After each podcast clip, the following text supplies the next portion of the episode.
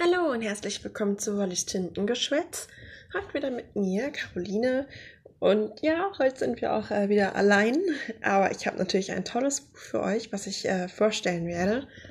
Und zwar dreht sich heute alles um die Fortsetzung von Guck mal, die Asis. Und ähm, der zweite Teil heißt quasi Guck mal, wo wir heute sind. Ich finde ja auch die Titel so toll. Und zwar von ähm, Venny Nikolajsik. Ich hoffe, ich habe den Namen jetzt richtig ausgesprochen. Ähm, Jedenfalls, ihr habt das bestimmt auch schon mal gesehen. Also ich weiß nicht, mir fällt es immer sofort auf. Es ist so ein prägnanter Titel und auch mit dem Cover, mir ist es schon oft äh, besonders auf Instagram begegnet. Ähm, das ist auch ganz spannend macht, weil ich, das ist so eine andere Art von Buch, wie ich finde. Sowas habe ich auch noch nie gelesen und das ist, das ist auch so eine Folge heute, eine ganz besondere. Ähm, sowas habe ich noch nie irgendwie laut vorgelesen und vorher gekannt, dass man sowas äh, schreiben kann auch. Das finde ich mehr als nur beeindruckend. Und ja, ich will euch auch gar nicht länger hinhalten. Und ähm, würde sagen, wir legen mal los. Und zwar will ich euch erstmal ein bisschen einführen. Und zwar äh, mit äh, ein paar Fakten zu Guck mal die Assis, also dem ersten Teil. Und dann gehen wir über zum, äh, zu der Fortsetzung sozusagen, also zu Guck mal, wo wir heute sind. also, ähm, als äh, die Autorin die Geschichte anfing, ähm, dachte sie zuerst, dass sie halt äh, eher was leichteres schreiben will, irgendwas anspruchloses halt und ähm, und hatte nicht wirklich, sag ich jetzt mal, viel Erwartungen darin, sondern wurde dann einfach komplett überrascht von der Geschichte. Und ich finde das einfach so toll, wenn sowas passiert, wenn einen die Geschichte quasi mit ihrer Intensität überrascht, wenn sie so plötzlich sagt, wenn sie nicht nur anklopft und sagt, hallo, hier bin ich, hier ist die Idee, sondern wenn sie die Tür eintritt und sagt, äh, da kann noch so viel mehr draus werden. Ähm, und äh, das ist hier passiert, es ist sehr viel mehr draus geworden und am Anfang hatte äh, die Wendy auch gar nichts mit Punk irgendwie auch zu tun. Ähm, und erst durch ihr Buch selbst hat sie sich auch mehr aus ihrer Komfortzone gewagt, ist auf Punkkonzerte gegangen und hat ihren eigenen Weg auch gefunden in der Szene und ähm, hat sie auch motiviert. Und ich finde, das ist umso schöner, wenn, wenn Bücher das schaffen, sogar ihre Autoren dazu zu bewegen, aus sich selbst herauszukommen. Das, das muss erstmal, das muss man erstmal schaffen auch. Das finde ich einfach beeindruckend. Und ähm, sie sagt auch selbst, äh, dass das Buch ähm, und vor allem die Veröffentlichung ihr Leben einfach komplett verändert hat und ähm, nicht nur, dass sie sich auch mehr traut, sondern auch, dass sie sehr viel mehr Zeit in noch Marketing und Lesereisen und äh, alles drumherum steckt und sie würde auch noch gar nicht als Lektorin arbeiten tatsächlich. Ähm, übrigens, sie ist auch äh, meine Zweitlektorin. Das finde ich so süß, dass wir uns jetzt auf diesem Weg kennengelernt haben. Und ähm, ja, ich äh, kann nur sagen, beeindruckend, äh, was dabei rausgekommen ist. Und ja, also das war nochmal zu Guck mal die Assis und ähm, zum zweiten Teil gibt es aber auch einige schöne Sachen zu sagen. Und ähm, zwar, weil die Fortsetzung eigentlich auch schon wieder ganz anders geplant war und wieder was anderes bei rausgekommen ist. Ich weiß nicht, ich finde, die Geschichten sind die besten, die am Anfang ganz anders sind und, und dann während der Bearbeitung, während des Schreibens und während dem ganzen Prozess drumherum sich einfach so viel verändert und es einfach auch besser noch wird, als es vorher war. Ich, das finde ich immer unglaublich und ja. ähm, abgesehen davon hat sie ähm, diese Fortsetzung in einem halben Jahr geschrieben. Halleluja, inklusive Testleserunden, Feedback, Einarbeitungen und etwaiger Überarbeitung, Überarbeitungen, bevor es halt ins Lektorat ging. Also ja, Respekt würde ich sagen. Und dann gibt's noch äh, andere coole Sachen. Und zum Beispiel hat die Autorin auch noch, ähm, sie hat fünf Bands und Musiker, Musikerinnen gefragt, äh, ob sie halt auch Ausschnitte auch ihren, aus ihren Songs im Buch verwenden darf. Das ist richtig cool. Auf die Idee muss man erstmal kommen, dass man da dann nachfragt und guckt und äh, das mit einarbeitet. Das ist, äh, ja, das finde ich einfach nur total cool. Ähm, einer ihrer liebsten Musiker war da Captain Kip Gibbs, genau. Als sie ihn bei ihrer Lesung in Hamburg getroffen hat, äh, äh, hat sie sich ihr eigenes Buch von ihm signieren lassen, ähm, was er selbst auch ironisch fand, ähm, weil sie ja eigentlich diejenige war, die ein Buch signieren sollte. Ich finde das auch, ich finde das so total komisch cool. Nee, das ist wirklich, das, das muss man erstmal hinkriegen. Nee, wie kommt man aus so einer Idee? Ich weiß es nicht. Das hat, das ist Einfallsreichtum. Und die nächste Sache wird noch besser, Leute. Und zwar haben zwei Leserinnen einen Platz als Nebencharakter in der Geschichte gewonnen. Und ähm, die Idee dazu kam ihr, als sie sich halt gerade Nebencharaktere ausdenken wollte und hat sie sich daran erinnert, dass ihre frühere Lieblingsbuchreihe Diablo von äh, Gabi Adam, die Hauptperson eines Bandes, durch ein Gewinnspiel halt eben besetzt wurde. Und ähm, ja, da kam sie halt auf die Idee, das halt auch ähnlich so zu machen. Und das ist echt, ja, das ist echt eine coole Aktion, kann ich nicht anders sagen. Also da die Leute mit einzubinden, weil manchmal, ihr kennt das bestimmt auch, wenn ihr so beim Schreiben auch seid oder ähnliches und euch plötzlich Personen über den Weg laufen im Buch und ähm, ihr denkt, oh Gott, du weißt, was sie tun soll, aber du weißt nicht, wie sie heißen soll. Oder was vielleicht auch genaueres mit ihr zu tun hat und du hast keine Vorstellung und dann ähm, gibt es halt solche Momente, wo man einfach sagen kann, ja, warum nicht äh, zwei Leserinnen oder mit anhand von einem Gewinnspiel oder ähnliches. Und die haben eine Chance mitzuwirken. Das, das ist eigentlich eine wirklich schöne Sache und äh, bezieht die Fans mit ein und ja, nicht schlecht. mm.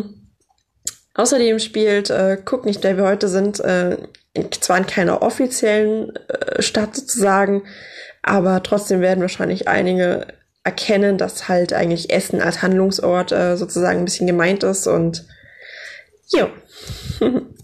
und ähm, beim Schreiben des ersten Buches hat sie ähm, also kannte die Autorin auch kaum was anderes als das Ruhrgebiet und äh, dachte, es ist halt überall so, aber erst beim Schreiben von Band 2 wurde es ihr halt, also hat sie erst bewusster sich an, an diese Stadt quasi angelehnt und finde ich auch schön, auch wenn man es nicht offensichtlich vielleicht sagt, ich finde, das macht es auch noch mehr aus, wenn man dann so auf äh, Kleinigkeiten achtet oder Dinge, die einem dann auffallen, wenn man sich ah, das kenne ich.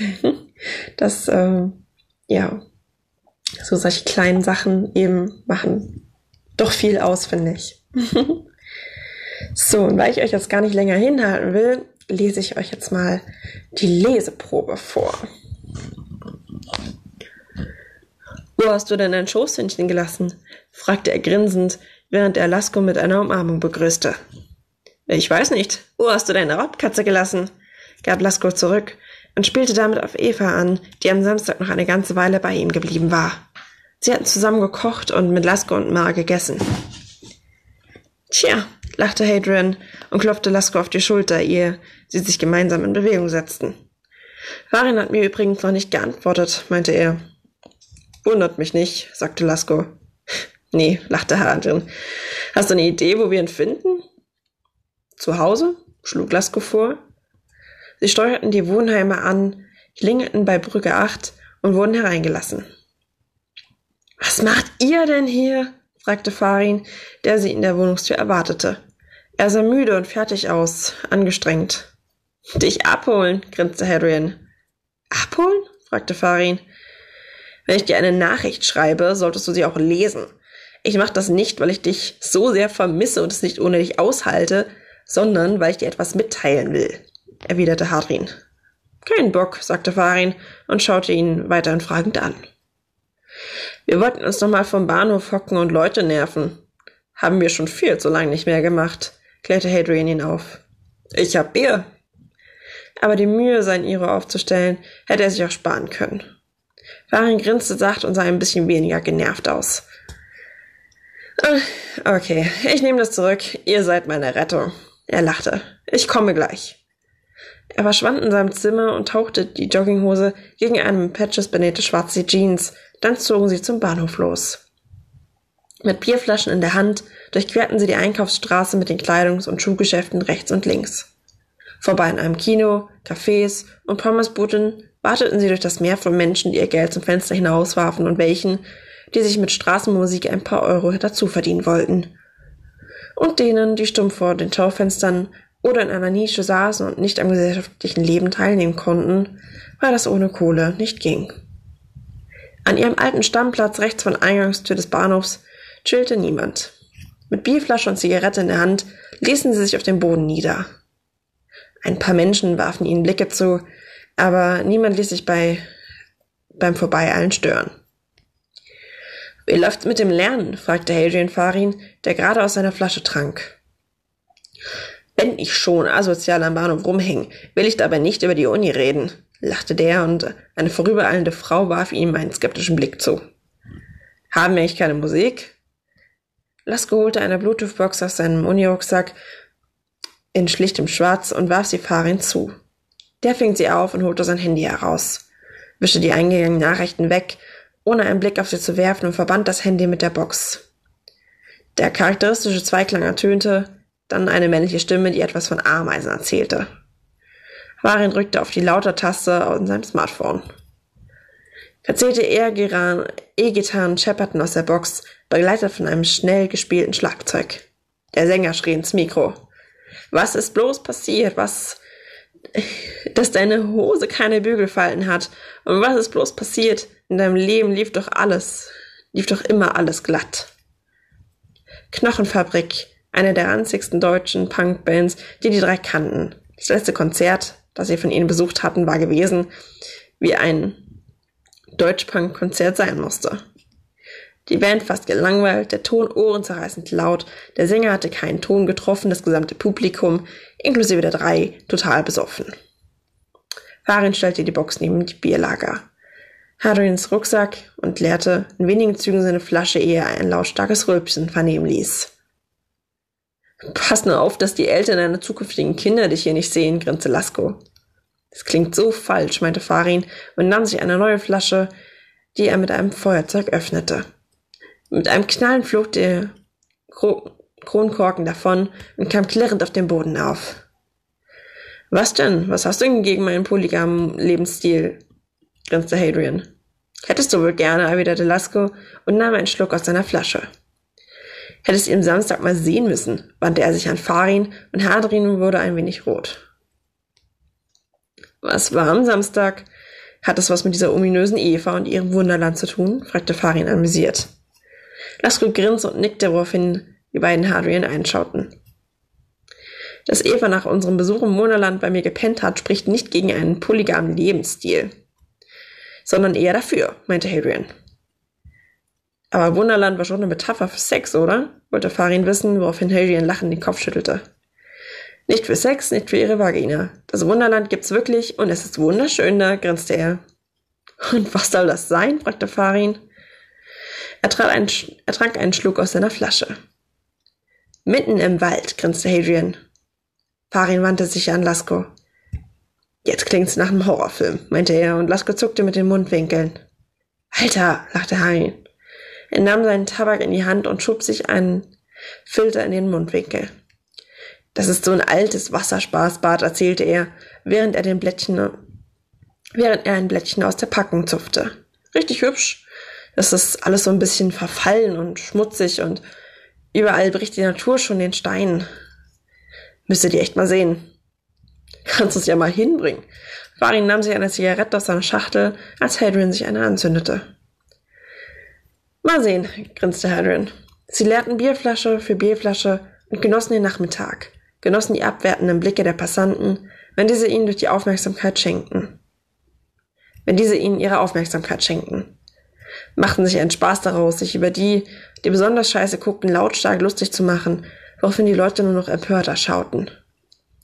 Wer austeilt, muss auch einstecken können, rief Farin lachend und streckte einen Mann im Anzug die Zunge raus. Der machte einen Schritt auf ihn zu, aber als Harry und Lasko sich aufrichten und signalisierten, legst du dich mit ihm an, legst du dich auch mit uns an, ging er weiter. Der Biervorrat war schon ziemlich dezimiert, als Mara auf die Gruppe zukam. Er lief neben einem Mann mit Aktentasche, der an der Uni als Dozent arbeitete. Sie unterhielten sich, während sie die Türen des Bahnhofs ansteuerten. Als sie bei der kleinen Gruppe angekommen waren, blieb Mar stehen und sein Dozentkumpel ebenfalls. Also dann, wir sehen uns, grinste Mar und klopfte ihm auf die Schulter. Ich bleib hier bei den Ratten.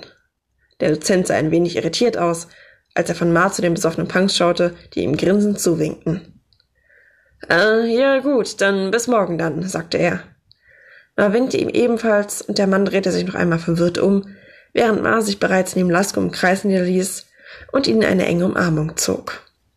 Hey, murmelte er mit einem Lächeln und schaute Lasko in die Augen, ehe er ihm einen liebevollen Kuss gab. So, das war's auch schon mit der Leseprobe. Ich hoffe, sie hat euch gefallen und ihr konntet einen kleinen Einblick erhaschen, wie es so zugeht in, guck mal, ähm, Mist. ja, ich, also in der gesamten Reihe eigentlich, denke ich mir mal. Äh, ja, der Titel war weg. Guck, guck nicht, wer wir heute sind, genau. Der Titel war gerade weg. Entschuldigt, Leute. so, aber ich habe auch noch ein paar schöne Sachen äh, von der Autorin für euch. Ähm, falls euch interessiert, wer, wer dahinter steckt hinter diesen Worten. Genau. Mm.